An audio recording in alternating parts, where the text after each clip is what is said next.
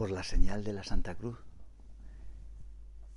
de nuestros enemigos, líbranos, Señor, Dios nuestro, en el nombre del Padre, y del Hijo, y del Espíritu Santo. Amén. Señor mío y Dios mío, creo firmemente que estás aquí, que me ves, que me oyes. Te adoro con profunda reverencia. Te pido perdón de mis pecados y gracia para hacer con fruto este rato de oración Madre mía Inmaculada, San José, mi Padre y Señor, Ángel de mi guarda, interced por mí. La Sagrada Escritura nos cuenta cómo Saúl fue probado y rechazado. El, el, Señor rechazó al primer rey de Israel.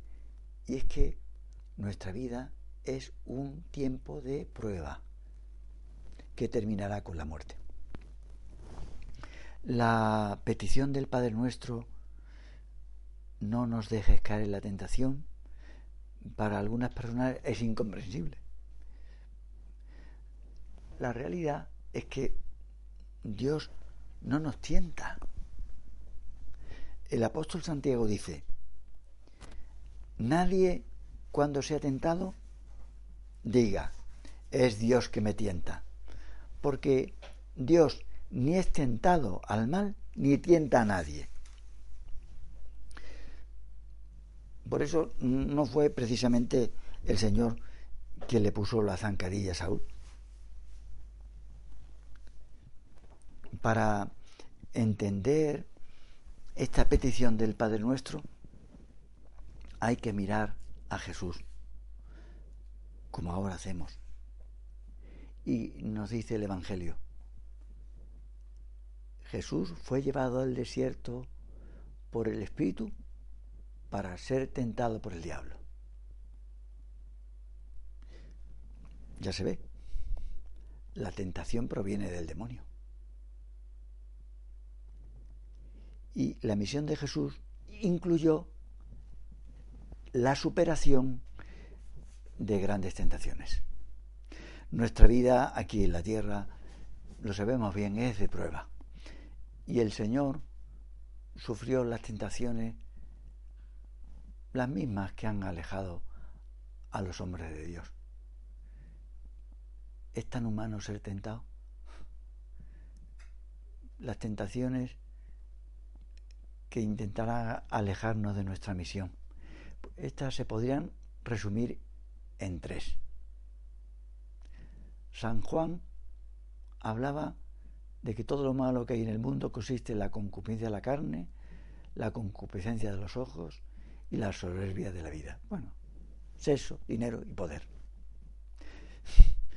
Lo que decía el catecismo. El mundo, el demonio y la carne. Por algo los religiosos hacen los tres votos de pobreza, castidad y obediencia. y es la muerte nuestra última prueba. Por eso, en el rezo del Via Crucis, con frecuencia se pide a Dios, yo así lo hago y te lo aconsejo, que lo hagas con frecuencia. Yo lo hago en la acción de gracias de la misa. Le pido al Señor la más importante de sus gracias, la perseverancia final y una muerte santa. Jesús quiso experimentar en sí mismo estas tentaciones hasta la muerte en la cruz. Y así nos abrió el camino. El Señor pasó por la prueba del dolor y de la muerte. La carta a los hebreos da una gran importancia a este aspecto, destacándolo como parte fundamental del camino de Jesús. Como Él ha pasado por la prueba del dolor, puede auxiliar a los que ahora pasan por ella. Sí, el Señor ha querido pasar por la muerte para que a nosotros nos sea más fácil. Dice mm, San Alfonso María acerca de la muerte que hay tres cosas que la hacen desconsoladora. dice él, el apego a las cosas de la tierra, el remordimiento de los pecados cometidos y la incertidumbre de la salvación. Y estas cosas nos afectan mucho porque vivimos en medio del mundo. está. Contaba el cardenal Rouco que había un portugués que repetía una y otra vez que no quería morirse, pero se murió, como es lógico. Y en su lápida pusieron el siguiente epitafio, que parece estar escrito por un gallego. Decía, aquí yace Antonio Ruiz da Silva. Murió, punto, pero muy en contra de su voluntad. Bueno, pues de las tres cosas que hacen la muerte triste y desconsoladora, ahora nos puede afectar más el apego a las cosas de la tierra. Y más adelante, quizás el remordimiento por los pecados cometidos. Y luego la incertidumbre de la salvación. Gracias a Dios, todavía tenemos tiempo, tiempo para ser sinceros y sanar los remordimientos. Y así estaremos más seguros de nuestra salvación. Porque está claro, y eso lo habrá experimentado, que mientras hay vida es que Dios espera algo de nosotros.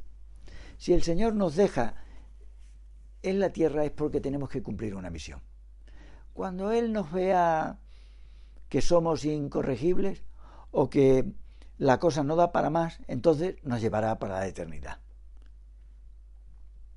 Y si nosotros no realizamos la misión a la que estábamos destinados, pues vendrá otro a sustituirnos, como en el caso de Saúl, que fue sustituido por David. Pero mientras hay vida es que el Señor espera algo de nosotros. Ahora mismo quiere algo quizás en este momento se está incubando alguna decisión de más sinceridad en nuestra vida. Yo así lo pido. Lo que nosotros presentimos es que nuestros pequeños vencimientos o nuestros pecados tienen importancia. No sé si has visto la película Gladiator. En un momento dice el protagonista, lo que hacemos en esta vida tienen un eco en la eternidad. Y es verdad, nuestras obras resuenan, se prolongan, nuestras obras no mueren. Hay un registro que podemos borrar hoy y ahora con nuestra sinceridad y nuestra contrición.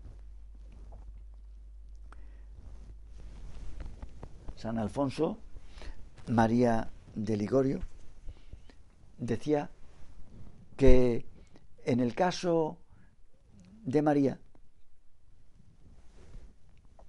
nuestra madre, que no se sabe, porque la Iglesia no ha definido que fuese. En el caso de que la Virgen María hubiera muerto, otros autores piensan que, que no, que fue una dormición. Pues si hubiera muerto, hubiera sido muy distinta su muerte de la nuestra porque ella murió desprendida, como, como siempre había vivido. No se puede decir que ella vivió asida a los bienes de, la tierra. Con mucha gracia dice el Papa Francisco que él no ha visto nunca detrás del féretro de nadie un camión de mudanza. Es verdad. Nosotros no nos llevamos nada a la eternidad, nada material. Pues la Virgen vivió desprendida. Por eso no tuvo ninguna incomodidad al morir. En ese sentido. Y como se vive, se muere. Ella vivió